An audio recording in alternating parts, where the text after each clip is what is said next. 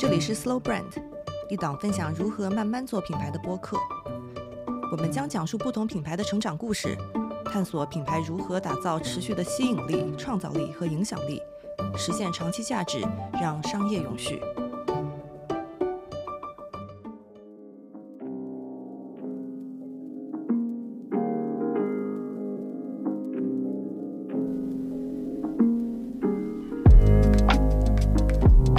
来到 Slow Brand，和我们一起探讨如何慢慢做品牌。大家好，我是莹莹。大家好，我是天。嗯、其实今天录制的这一天应该算是一个比较特殊的日子，因为今天整个上海都在进行全员的核酸。希望大家听到节目的大家都是一切安好的。就对疫情封城嘛，但日子还得好好过。对，然后希望今天的这个节目的内容也能够给大家的生活带来一点点灵感。那今天我们要分享的这个 Slow Brand 叫 DN Department，那我们的节目也会分成上下两集和大家分享这个品牌。没错，就这次也会有一些意外的惊喜给到大家，也算是我们对自己的一个突破和尝试吧。嗯，然后再说回到 DN Department，就严格来说，在我看起来啊，它并不像是一个品牌，更像是一种概念性质的东西。嗯，的确，其实它在我的眼中更像一个平台，或者说是一个 movement，就是一个有点像社会实践这样的一个概念。此话怎讲？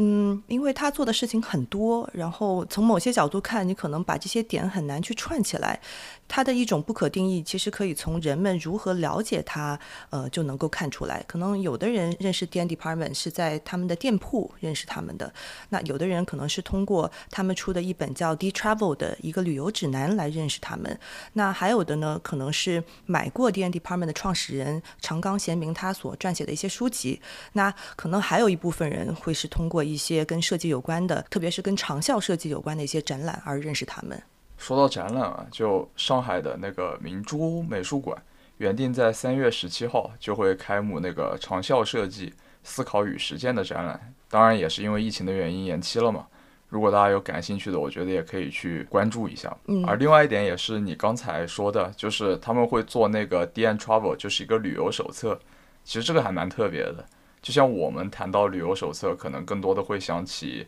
早年在旅游的时候。就是每到一个地方，他会给你发一张传单，一个薄薄的小册子，告诉你当地有哪些景点，你可以去哪里玩。当然，这我们后面会说的更详细一点。对，其实，在国内应该有挺多人知道 DN Department，特别是在一八一九年的时候，因为那个时候，呃，差不多是在一八年的十月份，他们在黄山市碧山村开了他们的中国首店，也就是叫做 DN Department 碧山供销社。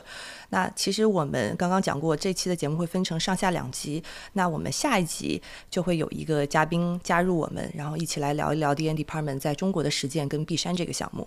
没错，大家也可以稍微期待一下。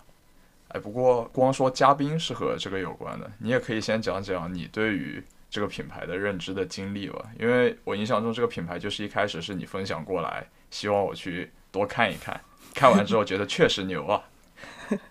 对，其实我第一次认识 DN Department 应该是在二零一五年的时候，然后那个时候因为一些工作的原因去到东京进行采风，然后到了 Shibuya，就是涩谷的一个购物中心，在那个商场的八楼。有一整层都是 DN Department 的空间，然后它里面包括了一个零售店铺，包括了一个展览的空间，然后还有一个餐厅。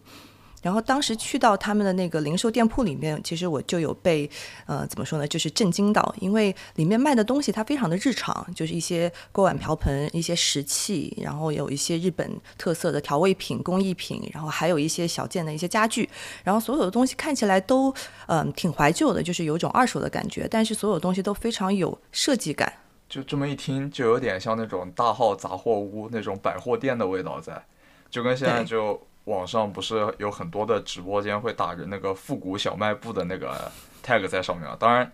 就 sense 肯定没有这么高，但是就是这种感觉倒有点像了。对对对，因为它所有的东西都挺有设计感的，就感觉你一拿起来就爱不释手，就很想买回家。然后它除了这个店铺以外呢，它旁边还有一个展览，然后当时展的是来自四十七个日本都道府县的各地的特产。然后在这个展览跟店铺边上呢，还有一个食堂，就是就是一个餐厅。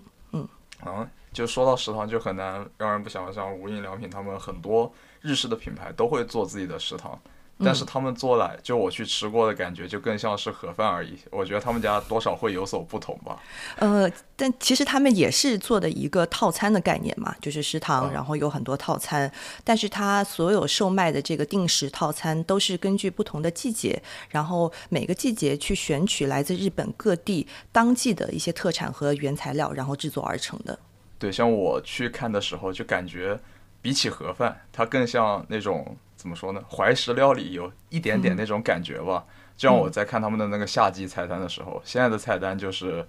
他会把每一种食材从哪里来、怎么做都介绍一下。像他用的材料，夏季菜单中的材料是这样的：有山田之友的白芝麻，然后芝麻酱的凉拌小松菜，然后有近亲的酱菜，加入了武鹤市野原港产的肉厚裙带菜的清汤，然后还有丹波市产的月光米饭，就很讲究，一说就起来了，对，我觉得你刚刚那一番话，让我们这个节目突然变成了一个美食节目一样。深夜食堂。对，对，所以其实当时去到那个涩谷的那个商场的八楼，看到了这个店铺，然后看到了这个餐厅，还有展览，其实是还是很被震撼的。因为首首先，就像我刚刚说的，就是店里面卖的东西，它都特别的日常，但是它都很有设计感，然后让我突然就觉得，哦，原来生活里面的这些小的物件也可以如此的精致。然后其次呢，因为他所有的这些体验，他都在去传达一个 D N Department 他自己的一个理念，就是如何用一种更贴近都市生活的方式，把一些日本民间和本土的文化还有工艺去展现出来。然后还有一点，其实，嗯，其实至今对我来说，就是那一次的体验，它的影响都是非常深刻的。因为我发现他们在传达自己的理念和价值观的时候，不仅仅靠的是一些很具体的物品跟物件，而是给到大家一个非常完整的体验，从零售一个购买的体验，到展览一个很叙述性的一个故事性的一个体验。再到你在餐厅里面坐下来去亲身尝试，整个就是一个三百六十度的，能够让人们能够沉浸在这个理念之中。对，就这种感觉，就像我们开头聊到的嘛，就是它可能并不是单纯的一个品牌，它会以多种多样的形式来给大家带来感受。就像我们在看艺术史的时候，经常会说某个作品是一种风格的开端，然后把它作为一个标志一样的东西放在那里。但是本质上，一种新的理念，它存在的目的就是去给人带来一种全新的感受，也就是去想那些你没想过的。去尝一些那些你没尝过的，或者去做一些你没有做过的，就是手段的维度更多，也能让人对他理解的层次更多，就会更加深入这种理念吧。我觉得、是的，对。其实我觉得那那一次的体验是帮我打开了眼界，然后同样的就是它其实有很多很深层次的一些不同的故事，然后不同地方的一些文化。想要去传达给大家，所以每次我后来每一次去东京的时候，都会去那个商场，都会去 D N Department 去打卡。然后我记得我第二次去的时候是一六年的时候，然后那次给我印象也非常深刻，因为它把整个展览的空间变成了一个便利店，叫 D Mart。就等于说是以一个，对，是一个便利店的形式去去售卖，然后来自四十七个县市的一些特产。说实话，就光这么一讲，就让我觉得有点像那个 Prada 菜市场，他们的本质会有一些类似吗？我觉得 Prada 的菜市场的那一次的尝试，更多的是把一个呃日常的东西行为艺术化，或者是奢侈品化。但是我觉得 D Mart 就是这个便利店的这个形式的展览，更多的是让日常的东西更日常。因为我觉得它传达的理念还是说，怎么样让这些来自各个地方的东西，呃，能够融入到大家的生活。然后他做的非常的逼真，我觉得那个 Prada 那个有点敷衍，就是拿一张纸，然后把菜包一包。但是 D Mart 的那个形式，就是你会觉得啊，这是一个。真的一个便利店，如果你不仔细看的话，它的陈列的方式，它物品的分区，比如说它有冷藏，然后到零食，然后再到日用品这样一些分区，然后包括它的收银台做的也很像一个便利商店的一个收银台。我相信，其实这之后我们看到了很多就是日本的这种 convenience 便利店主题的一些快闪，我相信很多的灵感可能就是来自于嗯 D Mart 这次的尝试。而且就他们年复一年都能推陈出新，搞点新花头出来，在，做的同时还没有违背产品本来自身的那种日常属性在里面。是的，这个是第二次嘛。然后我我在翻手机，去了我在翻手机里面照片的时候，我发现我后面还去了两次，然后一次是一七年的时候去的，然后那次看到了一个展，也是以四十七个县为主题，但是他选了四十七个来自这些都道县府的这些四十七个人的故事，然后它的主题叫 Off Grid Life，就是探讨一种未来的更可持续的生活方式。然后再后来一次去的时候，看到的是一个跟就是 D N Travel，就是他们的整个呃旅行指南的一个展览。这么说，就是他们每一年的展好像主题都不尽相同。就是他，我看看你之前分享的那些，就有讲设计的，有讲生活的，对然后还有饮食，可能还有建筑方面，还嗯讲到了自然。对就是它这么多的展，有一种透过过去窥见未来的感觉，然后又从物发散到了人，嗯，变成了一种生活。对，是的，就是它整个的内容还有它的维度非常的丰富，而且我觉得这个展览最独特的一个点就是它其实是一个在商场里面的空间嘛，所以它的空间是有限的，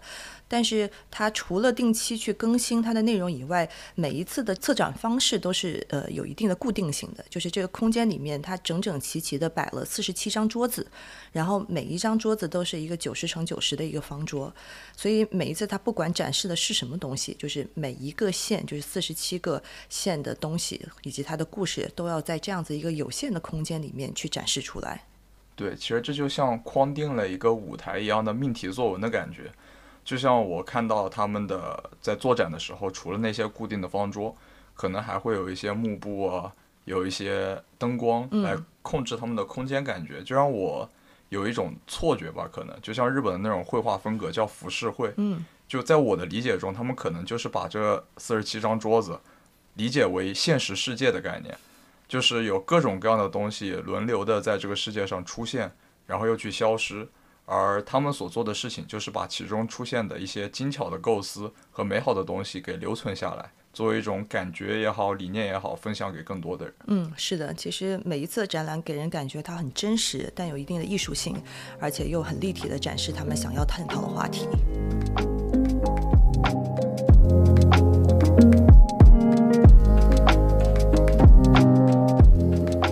其实 D N Department 这个品牌，它的背后有一个中心的思想，那就是长效设计 （Long Life Design）。那长效设计这个概念是在两千年左右由 D N Department 的创始人长冈贤明他首先提出的。那简单的来理解长效设计，其实就是能够被长久使用的设计。这么一讲的话，长效设计其实它更倾向于是一种思维模式，而不是一种潮流的概念吧。对，是的，它或者说是一套设计的原则。因为当长冈贤明他在定义长效设计的时候，他写了十点，就是如何来判定一个东西是长效的。那这十点分别是：第一，它是可以通过修理和维修能够持续使用的一样东西。那第二呢，它应该是含有生产者爱意的产品，就是它的制造者在生产或者制造这个产品的时候是带着 passion 的。然后第三点是有计划生产的产品，并不是说这个产品它只是昙花一现，而是有计划能够持续的延续下去的一样东西。那第四点，他说是不依存于流行和最新的功能，而是真正能够给到用户一些灵感，然后让用的人通过这个物件关心到更多其他的更大的一些话题。然后第五点是有益于环保，就是有益于环境的产品。第六点，这个设计跟产品本身应该是安全的。第七个是在操作跟使用上必须要非常简单易懂 （intuitive），啊、然后第八个是价格上是要合适的。第九点很有意思，叫做诚意出售。那我的理解可能更多的是，就是它不是为了噱头，而是真正希望说这个东西大家拿拿到是有价值的，这就这种诚意。然后最后一点是要造型优美，美观非常重要。哎，不过在我看来，可能就第一点会比较有意思一些吧，因为它就会让我想到现在就有一个新兴的职业，就叫修复师，就是有很多的人会把自己的祖父啊，或者更以前的前辈留下来的东西拿过去翻新，然后再拿回来使用，是不是？或者对于我们来说，很多东西它所具有的意义已经超过了物件本身，或者说它所存在的陪伴价值之中。对，我觉得这个是大家想要去修复一个产品的一个出发点之一吧，就是这个东西我用了很很久，然后它对于我来说是很有意义的，所以我不希望说因为它坏了，然后就丢掉它，是一个情感上面的意义。可能还有一些东西，嗯，可能本身它的替换的一个代价比较高，那可能是出于一个经济上的一个需求，说，那比如说我们家那个戴森的呃吸尘器坏了之后，我就很希望它能够修好，因为再买一个新的非常贵。但是我们也会发现，其实现在。嗯，很多产品可能是因为它的商业的一些目的，或者是它要达成某些外观上面的一个美观，它会去牺牲它的可修复性。嗯，比如说我之前就有看到一个例子，其实也是我自己的一个亲身体验吧，就是可能大家都买过 AirPods，然后 AirPods 其实是一个特别不容易修的东西，因为它特别的集成，从它的一个呃充电储电的这个设备跟它的可能其其他的一些机械原理，它是非常集成的，所以它能够非常 compact。在一个这么小的呃一个体积的产品里面去去实现，然后我就记得我前几天去去苹果店，然后我想让他们给我把我的 AirPods 修一修，因为它就是收音有点不好嘛。然后那个店员就查了一下我的购买记录，他说你这个好像是两年前买的，你要不就买个新的吧。就是感觉就是 by default，就是他的初衷就是不是不想让你修，但其实我觉得一个东西它能不能修，它哪些部件是不是容易被替换的，其实这应该是在设计的过程当中就应该被考虑进来。或者可以这么说吧，就是容易修本来就是一种设计。嗯，是的。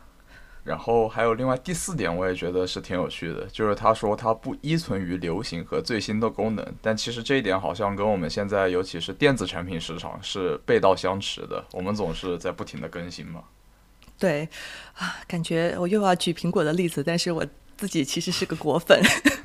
对，但我觉得这个例子也比较极端吧，就是因为其实大家每年都会很关注，就是手机的更新嘛，就每年可能起码会有两次的这样一些新产品的发布。但其实真正对于用户来说，每一次的更新它所带来的价值其实是非常 incremental，就是比较小的一些更新。那很多现在人们就是美其名曰说是用以人为本的设计来满足人们的需求，然后用这些更好的设计带来更好的体验。但是可能大部分时间人人们根本不需要这些更好的，或者说这些更好的带来的一些感知上面的变化是有限的。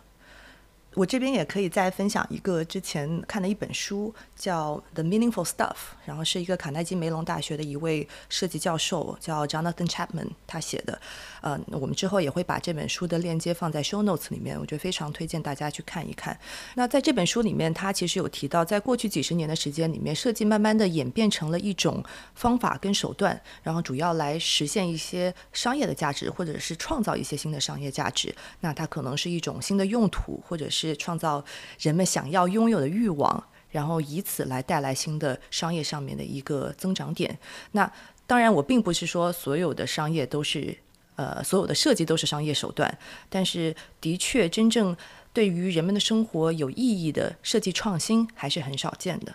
或者可以这么说吧，就是他把设计的价值也好，创新的价值也好，更多的关注在他所能创造出的商业价值上，而不是它的存在本身是否有价值，也就是对社会、对人类它会产生的一些积极影响吧。对，或者换一种方式去理解，很多现在的设计是在追赶潮流，呃，或者是创造一种新的流行，特别是在时尚行业，我们经常会看到嘛。其实作为消费者，我们也在慢慢的看到这种设计所带来的潮流也好，流行也好，它的一些弊端。因为如果我们每一个人都扪心自问，我们是不是想要的、已经拥有的，或者我们浪费过的东西？真的是已经是前所未有的多，那大家也慢慢的开始去审视说，怎么样我们不仅仅来要去解决生产和需求过剩的问题，而是能够真正找到一些长期对自然负责的发展方法。对，我觉得就是设计吧，不应该被流行赶在后面追，就是这种感觉。他们不是相互之间定义或者被定义的关系，他们其实本身关联度没有那么大。就像现在会比较火的东西叫什么小众设计，其实它。就是在一小群人中流行，你对于整个社会来说它是不流行的，因为设计的出现，在我看来啊，我个人看来是一种需求的具体表现，而流行只是需求的一部分，被卖出去就好，还是这个东西做出来让人惊叹就好，这都是很实在的东西，就是所谓流行嘛，钱和名，但是它这个东西到底好用呢，还是不好用，却往往被大家所忽略。嗯，我觉得这个也跟现在整体的嗯。怎么说呢？消费在人们生活当中的一种重要性是相关的，因为当今的很多的，特别是我们这这一代人吧，当我们在去做一个消费选择的时候，我们不仅仅是因为我们需要这个东西在实用性上，而是说我们在做消费选择的时候，也是我们个人价值的一个体现。所以很多东西它就会被赋予了它的实用性以外的一些新的一些意义。那这有好也有不好。其实当我们这些消费者开始更有的觉醒的时候，我们会。倒逼品牌去做出一些改变，比如说我们现在看到所有的企业和品牌都在讲 ESG，都在讲怎么样减碳，怎么样更环保。那其实也是因为消费者提出了这个需求，但是呢，在某种程度上，这些新的需求跟思潮又变成了一种流行，就是现在变成可持续就是一种流行，英文里面叫 Green Wash 嘛，就是大家就把可持续的这些东西做成了营销的一个噱头。那这个也是为什么？我觉得回到就是今天的这个话题上面来，我觉得为什么长冈贤明他很厉害、很值得钦佩的原因，就是他在很早的时候，二十年前、两千年就提出了长效设计的概念。他在那个时候就去开始探索如何让设计回归生活本质，怎么样让设计更加贴近自然，以及怎么样让设计能够更好去融入一个可持续的生态系统。或者说，就是他所爱的这种设计，就没有什么牵强的形式以及过度的人工雕琢，就是它的诞生本身就不是为了流行，也无需成为众人的焦点，就只要能慢慢的传播开来，影响到更多的人，对他来说就是一件好事。对，我觉得其实越来越多品牌也在抱着类似的啊这样一个视角去思考，说我怎么样更加具有长期的意识，我怎么样去打造我的产品力和品牌力。因为当你找到这些核心的东西之后，它能够帮你去对抗一些新的潮流，也能够让你持续的去保有一种生命力。嗯，那我觉得刚刚稍微扯远了一点，其实 我觉得回到今天的这个主角来说吧，嗯，对，呃，为什么他能够在这么早？之前就提出这么大胆或者是非常 forward thinking 的，就是很看向未来的想法，他自己又是什么样一个人呢？对，当我们说到长冈贤明，其实他最就知名的 title 吧，就叫做不设计的设计师，因为比起设计师来说，他更是一个设计活动家。当然，我们也不是说他不是设计师啊，他原来就是做设计师起家的，曾经任职于日本设计中心园设计研究所。就他就跟那个谁。我们上一期刚讲到的袁研哉，他俩曾经还是同事，就坐一起呢。讲个笑话，就他成为设计活动家，就是被袁研哉逼出来的。就像他自己说，这是他自己说的，不是我造谣啊。就说当他看着袁研哉崭露头角，越来越受瞩目的时候，他心想自己肯定成为不了这样的人。可以说，正是因为有袁研哉先生这样的人坐在旁边，我才放弃成为设计师。虽然他不做设计师了，但他还是在设计领域是一位具有话语权或者说具有地位的人物嘛。嗯，像他的 title 有京都造型艺术大学的教授，有武藏野美术大学的客座教授的 title。嗯，然后直到零零年，他才作为长效设计概念的创始人，在东京开展设计与环保于一体的新业务，就是我们今天提到的 D N Department Project。嗯，也可以这么说，就是因为他主动放弃了呃做设计师这行，因为他认识到了自己可能会是一个比较平庸的设计师，但是因此我们也收获了一位非常有想法的设计活动家和一个超人气的二手选品商店的一个老板。对他为什么会做这一行？对，其实因为我们也看了很多他之前的故事嘛，在开店之前，呃，去淘一些二手商品，就是一直是长冈贤明他自己的一个特别的爱好。他会花一些钱，然后把他认为一些还有设计价值的东西买回家，一些二手商品买回家，然后在自己的闲暇时光就会修修补补、擦擦洗洗，然后让这些二手货能够，嗯，再次富有生命力吧。他其实刚开始是作为一个休闲活动和爱好去去做这件事情的，我觉得修仙也要有度吧。你说他每次都收这么多东西回来，他家又不是开厂房的，修修补补越堆越多，那积少成多，他总得找个地方堆吧。对啊，所以他就开店了呀，就是把这些他收集到的东西，然后以零售的形式去，呃，去展示给大家，了解这些快要被遗忘的好设计。那同时呢，我觉得这家店就变成了一个载体，来承载他想要去宣扬的这种长效设计的理念。这就可以说回我们一开始学过的理科基本知识了，量变引起质变，是吧？对。不过他还是挺贯彻这个的。像就是为了避免量变引起质变，就是避免客人过多，导致他们过来是纯粹的购物，而不是跟他交流也好，去理解长效设计的理念也好。他还特地把自己的店开在了东京偏僻的街区。就他说，如果客人们都是因为认同长效设计理念而不辞辛苦前来的，他们会更了解我的想法，而更珍惜这些物品。因为那我觉得其实这个他的这种想法是跟他的这个店本身的性质是有关的，以及他想要通过这家商店去传达的自己的一个理念是相关的。因为他在寻找的是那些能够被大家一直能够长久使用下去的东西。比如说，他曾经把一个本田汽车的废弃的坐垫，然后跟一些简单的金属支架进行组装，造出了一把。非常舒适耐用，但同时在设计上面很具有现代感的一个椅子，这样的一个原本的可能被大家废弃的东西，就变成了又能够延续下去的商品。而且我觉得还有一点需要强调的是，它的这家二手店并不是所谓的 thrift shop，就是那种很便宜的，就是捡便宜的杂货店。那同时呢，它也不是就是可能我们看到现在卖一些什么古董的包包啊，或者是一些二手奢侈品的这样一家奢侈品店，而是一家想要传递永续想法的商店。所以我觉得它的出发点就是很不一样的。是，我觉得这其实和当时日本的大环境也离不开干系吧。就他开店的时候也好，他开始做这件事的也好，当时正好是九十年代的晚期，就日本的商品生产达到了一个顶峰，大家都想去要新东西，就是那些看起来过时了的，比如说，比如说我现在拿着 iPhone 十，对吧？那些 看起来过时了的产品就会被大家丢掉，或者就扔到二手商店去。这就会引起他的一种思考嘛，就是设计究竟是为了获奖，为了出新品，为了被人买，还是为了迎合消费者的需求？怎样才能把好的设计延续下去，并把他们介绍给消费者？这是他在当时心里一直存在的问题。嗯，所以他也提出了一种概念，叫另一种设计。那另一种设计也是呃长冈贤明他自己一本书的呃一个题目，也非常推荐大家这本书去看一看。那他其实提出的是一种不星座。的设计就是不要去做新的东西的设计，以及怎么样去发掘用之美，就是使用的它本身带有的一种美。它对于好设计的一个定义，我觉得也并不是那么的严苛，就是完全是根据他自己常年积累下来，然后看很多东西、买很多东西、用很多东西所得出的一个经验的判断。那它并不是一些我们在设计杂志、设计书籍上面看到的东西，也并不一定是知名设计师。所涉及的东西，那更不是一些古董的名品等等。那他甚至用了“邂逅”这两个非常浪漫的字。他说：“人活着会去到不同的地方，遇到不同的人，那这些都是缘分。那当然，人和物品的一种相遇也是一种缘分。”他觉得每一个人都应该拥有自己独特的看待世界的眼光，然后去发现生活中散发着淡淡光辉的物品。这是他的原话，我觉得还挺感人的，而且还有点浪漫。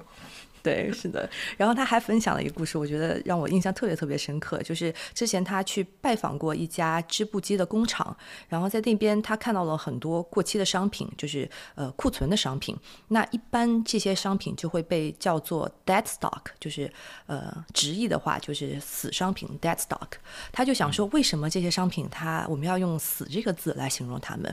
我们怎么样把这些 dead stock 变成 life stock？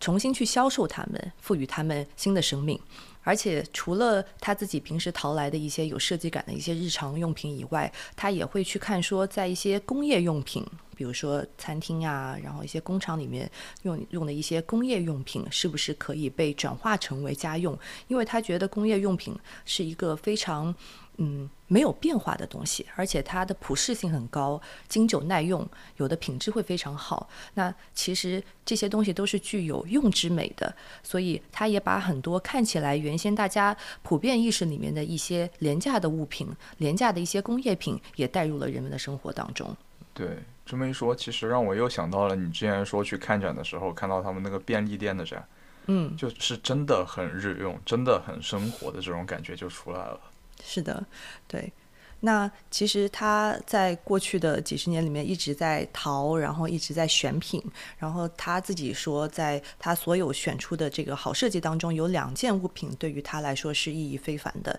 一个是一个日本的非常老牌的家具公司，叫 Karimoku 做的一个木扶手的椅子，然后另外一个是一个柳木书架，然后这两样产品被他带进了 D N Department 的商店，然后一直到现在都是非常畅销的产品。就这些设计出现的时间还蛮老的，而不是一些新品，对他来说。对，其实他也有做过一个很有意思的项目，叫呃 Sixty Vision。那其实日本很多的好设计是出现在六十年代，因为日本是一个二战的战败国嘛。那他自己呃经济的一个真正的腾飞是在一九五六年左右开始的。那那个时间点，其实在全世界的范围内，也是工业设计跟好设计风起云涌，就是变得非常普遍的一个时代。然后通过一些好的设计来丰富人们的生活，给人们的生活带来。更好的一些一些质量吧。那大家可能很熟悉的就是叫 Dieter-Rams 的一个 Brown 的口袋收音机，也就是第一代 iPod 的设计灵感的来源。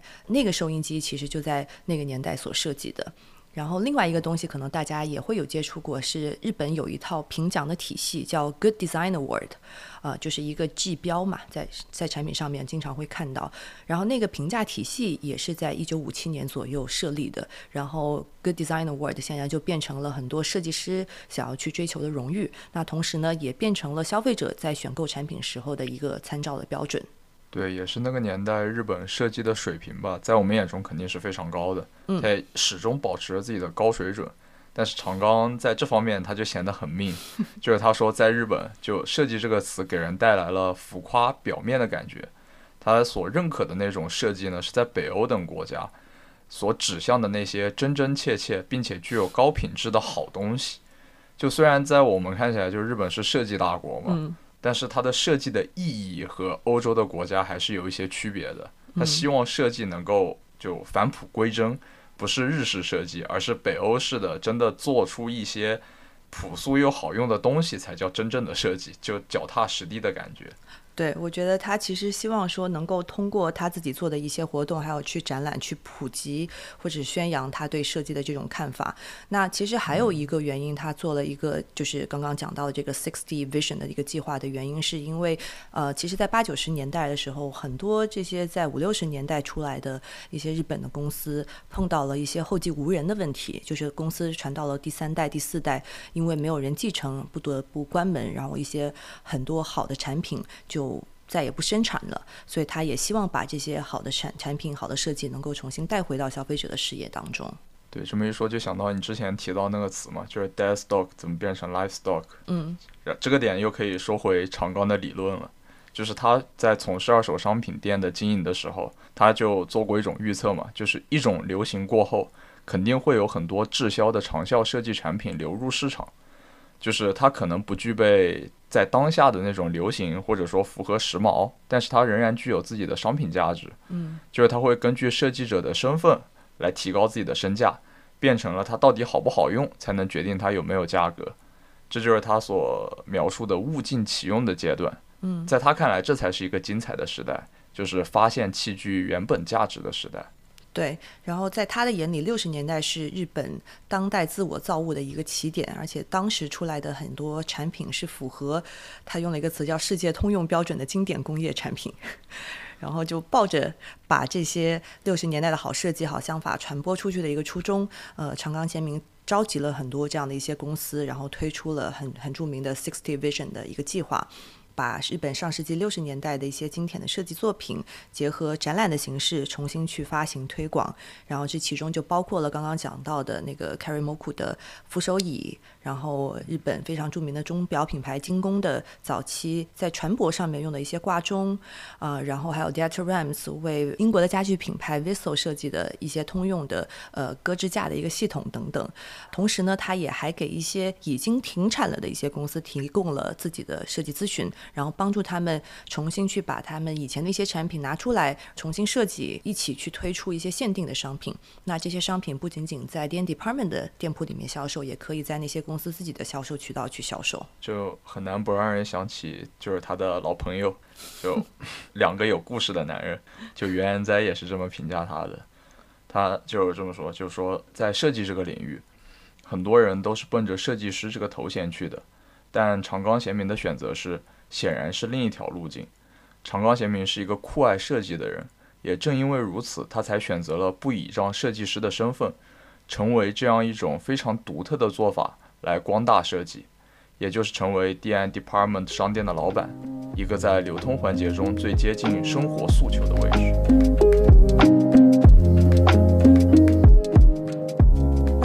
聊了很多理论上面的一些东西，我们接下来来探讨一下，呃，长效设计是如何被实践的，以及怎么样能够让这样子的一些设计跟理念在商业上也能够行得通。对，然后我们就回到长冈贤明去看看吧，就是从十八到三十五岁，他是好好做设计师的，然后在年近四十的时候，对于当时就是他觉得有点浮夸的那种设计嘛，心中浮现出了疑问。为了确认到底是什么是真正的设计，他从二手店开始做尝试，开设了就是 D N Department Project，然后去做自己的一些尝试和验证，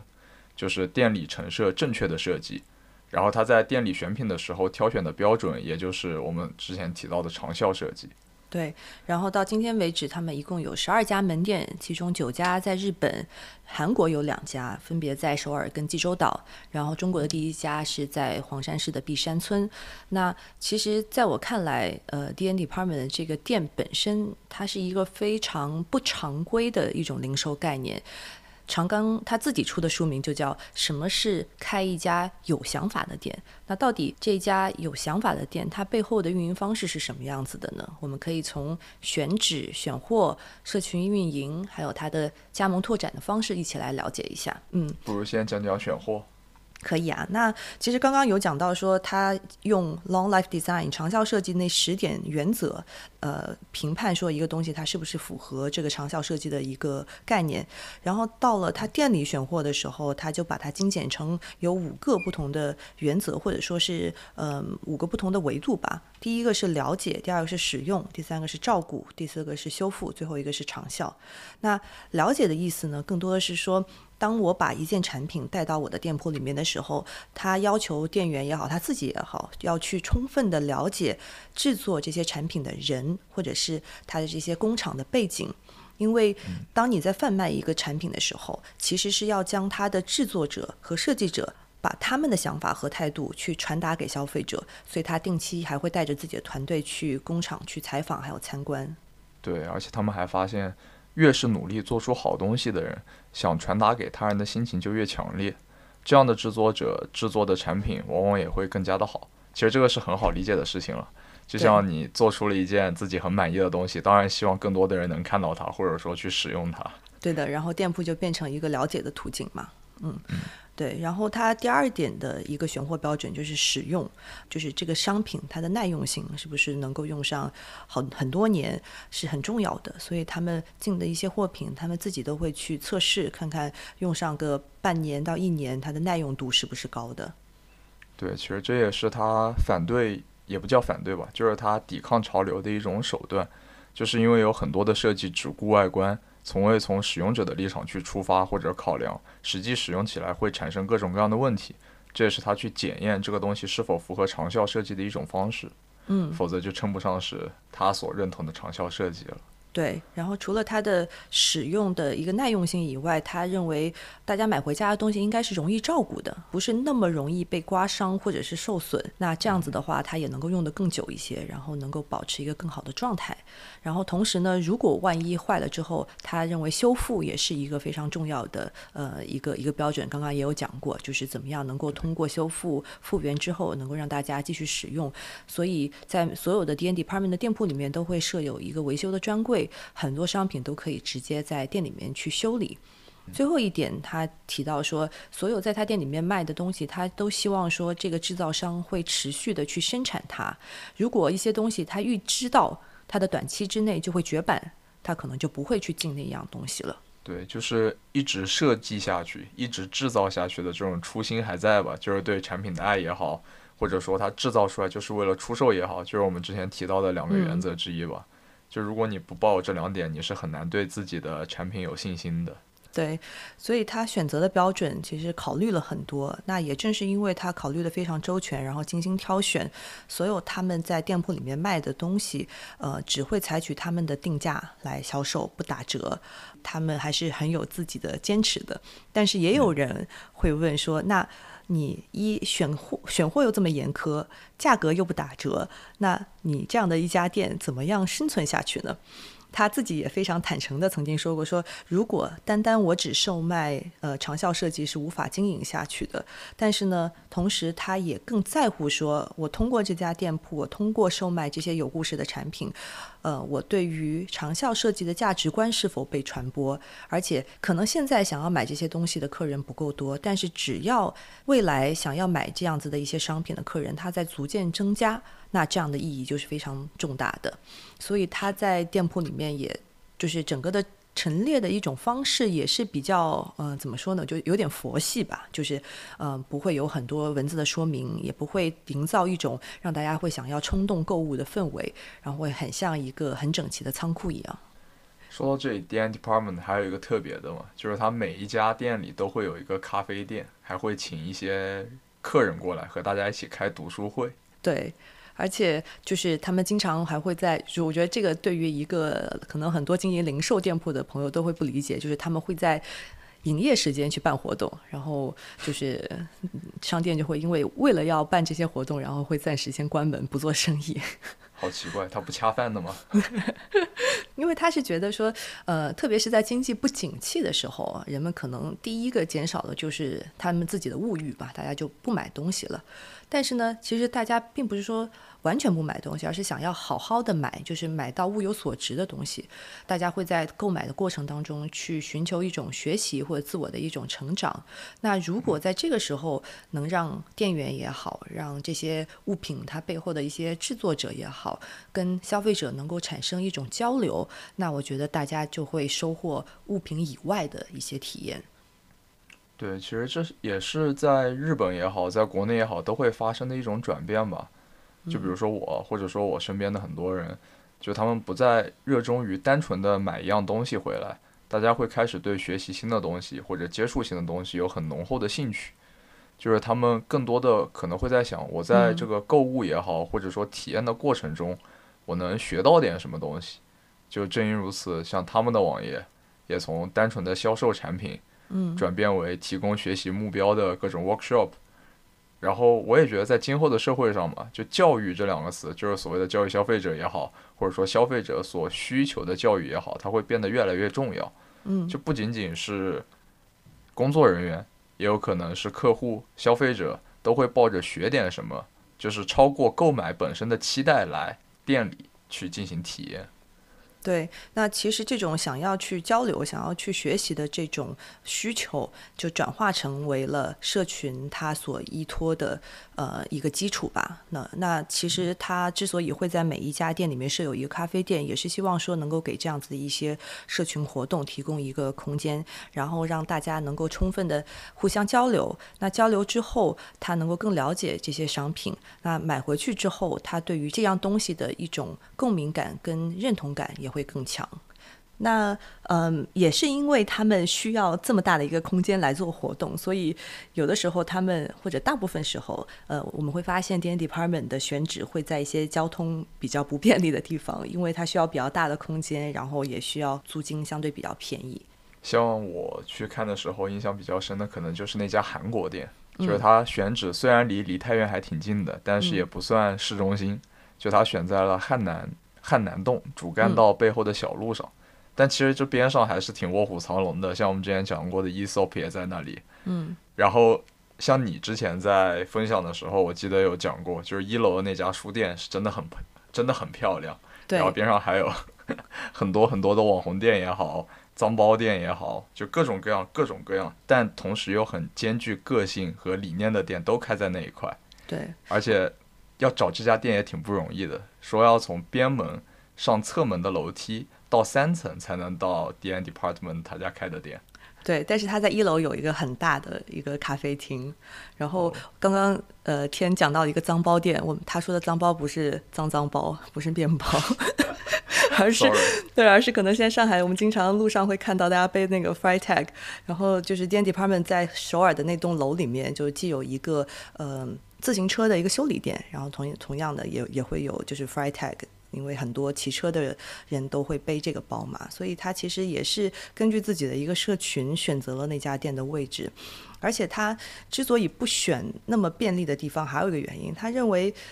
如果真正认可了他们的理念跟他们的店铺，很多客人其实会愿意不辞辛苦的特地前来的。那当他们特地前来的时候，他们购买的欲望也会更加强烈，他也会更有这个意愿去了解呃 D N D 也好，或者是去了解他们这些商品。所以他觉得呃交通不便其实不是一个问题，反而能够帮他们去筛选到真正呃他们的一个目标的客群。懂了，他可以通过这样的选址来增加大家到达店铺的成本。这样来到店里人就会想，哎，来都来了，哎，是的，算了，就好好在这儿感受一下吧。对，来都来了，非常准确。对。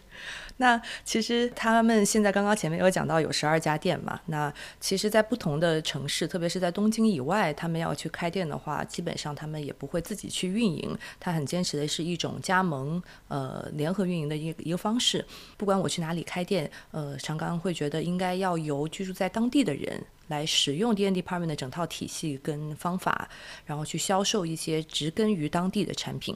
所以它是通过一种连锁授权的方式。那如果比如说一个人他想要去开一家 D N Department 的店，在他自己的城市，那他就可以去在网上或者通过一下一些其他的联系方式找到团队，然后跟他们表达自己想要加盟的意愿。通常据说啊，就是要开一家新店需要两年左右的互相磨合的一个时间，然后一起去探讨各种可行性。那很多开呃 D N Department 的店铺的这些人都是呃设计或者是创意人群，比如说他们第一间在东京以外的连锁店是开在北海道，当初提出这个开店的意愿跟想法的是当地的三个平面设计师，所以我们会发现呃可能刚开始这些人他是 D N D 的受众，然后慢慢的他会变成这个平台的一部分，然后一起去经营这个生意。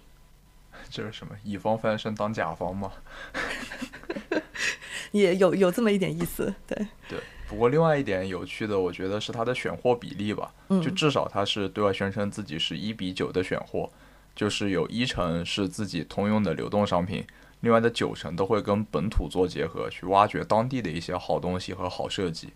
比如说黄碧山店，它也有很多我们中国本土的东西，在韩国店也是会有很多花伞在。当然，这个比例也是要经过慢慢调整的嘛。刚开店的时候是以标准的通用选品为主的，要经过一段时间的挖掘，或者说经过一段时间的验证，才能验证它是否符合自己的理念，它再摆进自己的店来，这样才会有越来越多本土的东西被拿出来展示也好，交给他们所希望交给的客户也好。对，所以也是为什么他是希望找到一些当地的合作伙伴，因为当地的那些合作伙伴会更了解当地有哪一些更独特的东西可以呈现给大家。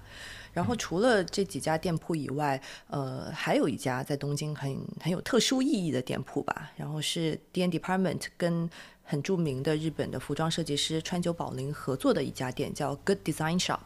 然后它的 location，它的选址是在东京。非常繁华的表参道，一个很酷的一个楼里面，叫 Gyre G Y R E 的一个楼里面。这个店铺的概念其实最早是川久保玲他自己先主动找上门来，他然后他找到了长冈，然后他表达了自己想要开一家把服装和日常的用品放在一起卖的一个店铺。所以这家店铺最后它不仅仅能够呃你在那边能够买到一些经典的 D N Department 的一些选货以外，还会有一些不寻常的时尚单品。比如说，里面就会有一九八六年 CDG 在纽约时装周走秀的时候工作人员的制服，然后也会卖一些 CDG 的一些袋子啊、包包啊，然后还会有一些可能更具有工装性质的一些服装。这么一想，想到了前几年那个外卖服也火过一次，它好像就做的真的挺酷的。对，用之美，用之美。啊，对，用之美。而且 在我看来，就有一点比较特别的是。就是很多商品，它可能并不是为本地人准备的，就是它是一种本土文化的载体，它所服务的人可能是这些文化的接触者，就比如说远行的游子，他可能需要一件具有家乡感觉的东西在，或者说是来旅游的人，他可能想要带走一些关于当地的记忆。嗯，因为你看他选取的这些东西也好，就像是把故事给浓缩到了产品里，产品本身带着一定的怎么说呢，风土情怀在。嗯，对，非常就同意。和销售相比，可能他更在意的是怎样去扎根这个感觉。对，或者说我们可以把它理解成，在他眼中，一个卖场、一个商店就像一个舞台一样，把顾客跟用户与一个制造者跟生产者很好的去联系到一起。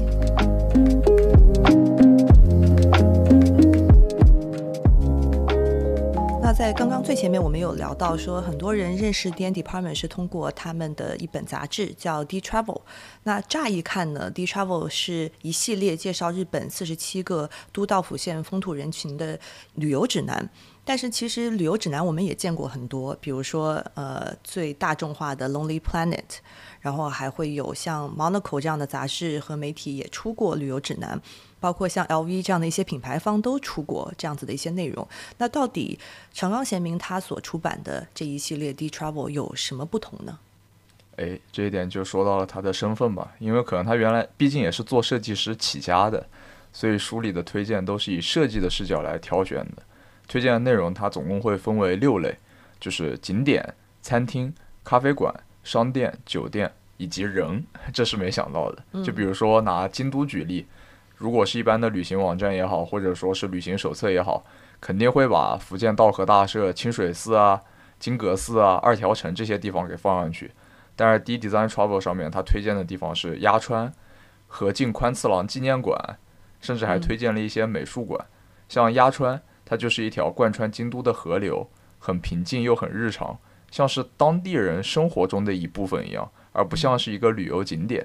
而和敬宽次郎纪念馆。则是日本民意的代表。就你如果去那里，可以对日本的美学和工匠精神会有更多的了解吧。感觉上，既作为一个旅行者出到这个地方，我应该去看什么，同时呢，也会有很多本地人的一个视角一起加入进来。没错，就每筹备一本杂志的时候，他的团队都会前往当地待上一两个月，以工作坊的形式聚集各种手工艺人和设计师，对他们进行采访，然后进行交流，最后再去做。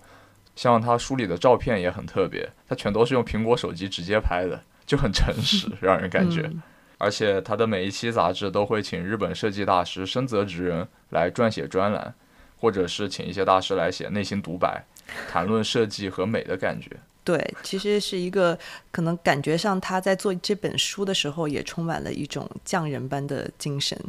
值得一提的是，市面上根本就没有同类型的书。作为实验，长泽贤明基本把自己赚到的钱都扔进去了。听起来感觉是一个成本很高的一个 project。对他做一本手册花了一千万日元。不过，就如果有人读到这本书，并且按照他设定的行程走完之后，是最让他欣慰的事情了。嗯。我觉得宣扬本地的文化和物件，还有工艺等等，它还有一层意义。那其实刚刚在前面长效设计的一个十个标准里面，我们有提到可持续是一个很重要的标准嘛？那呃，其实现在也有很多讨论在讲说，坚持当地创作、当地制造。也是一种可持续的实践。那比如说，像日本的美学家柳宗悦曾经提到过，他所倡导的一个理念就是，真正的创作是用当地的材料来制作的，本地生产、本地消化，这样的话就能够减少很多物品它在运输和分销过程当中的一些碳排放。对，而且更浪漫一点说吧，就是只有在当地才能购买，其实本身也有一种浪漫的属性在了。嗯，因为这样会给它带上一种文化的特质。就我们常常会讨论的一点，就是关于品牌的理念和所在社群的融合。嗯，就是我们会说，一种理念的出现到大家接受它，可能会有时间，或者说它会超前。但是 D N Department 它有的特别之处吧，我觉得就在于它的理念不是它另外加进去强加给一群人的，而是它本身就是从他们的文化上发芽的东西。它所带过去的只是一个新的视角，嗯，就不需要你通过改变自己。或者说做出调整才能适应它，它只是带着大家从另外一个方面来看到了自身的美。对，我觉得还有一个呃角度来看这个问题嘛，就是给予这些可能原本不起眼，或者是只在一些呃不同的城市或者是当地有的一些东西，一些具体的故事或者是一些具体的意义。那嗯，刚刚讲到的长效设计里面的有一个标准叫，呃，这些东西必须要是含有生产者的爱意。那我可能更倾向于把它理解成，我们怎么样赋予产品更多的价值，这样子能够更长久的拥有。嗯，我刚刚提到的那本《The Meaningful Design》里面，这本书里面其实也有提到说，很多时候我们之所以愿意去很久的拥有一样东西，可能是因为它质量很好，一直用不坏啊，或者是我修了还能继续用。那其实还有一种原因，还有一种驱动长久拥有的呃一些因素是情感上的一些因素，比如说呃迷信其实就是一个情感。那我经常在出去旅游的时候会买护身符，那我买的这个护身符可能就会在我身边带了好多好多年，因为对于我来说它是一种情感的寄托。但是呢，可能还有些东西是因为你在购买的时候。它本身给你讲了一个故事，你不仅仅买了这个东西，也买了这个这个东西背后的故事。我觉得 D Travel 其实就在尝试构建这样子的一些物品跟人之间的情感的联系。我们可以用呃长冈贤明他自己的话来来理解这个事情。他说，多数人已经习惯丢弃使用厌倦了的物品，不过如果是在这个物品的诞生地。被当地的文化和美食吸引，从而买下一件物品。那在很久之后，你还能讲出它的故事，是在哪儿买的，然后是通过什么样的一个体验入手的。那这件东西可能就不会这么轻易被你所丢弃了。那消费者需要从根本上改变这个东西的入手方式。那他创创办第一呃 Travel，其实也是想要改变这样的一个现状。对，就是如果你拿到它的方式很特别。从一开始，你和他就已经建立了不一样的情感联系。对，所以我觉得这个也会让我们有很多的反思吧。就是其实国内现在有很多乡村振振兴，然后也会有一些本地化的一些文化和风土想要去传达出去。那我们怎么样去通过设计，通过更好的售卖的一些方式，去找到这些东西背后的价值？对，或者说可以是只有在那里才有的东西的价值。这么去理解，因为土地的文化始终是会比城邦更为久远的嘛，而文化本身的存在就是它和人之间的连结，只有在那个地方，它才会具有自己的独特性以及对人独特的影响。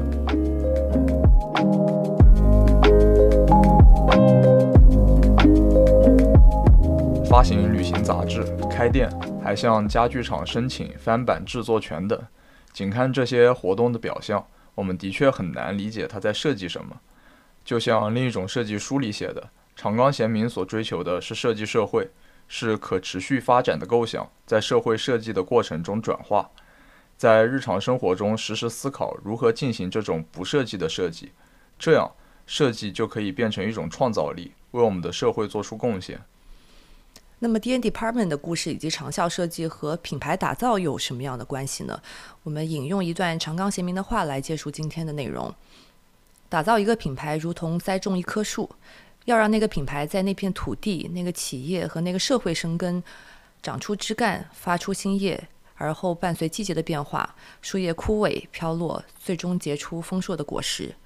长效设计就是要带着栽培树木的意识，像给树木嫁接一样。把新商品和事业与有根之树相连接，使之成为一体。长效设计要时刻牢记，必须与根部相连。只有树叶或只有树枝就会孤立，而无法使得全体得到健康成长。那这就是应有掌声，对不起。那这就是我们今天要分享的 Slow Brand D N Department。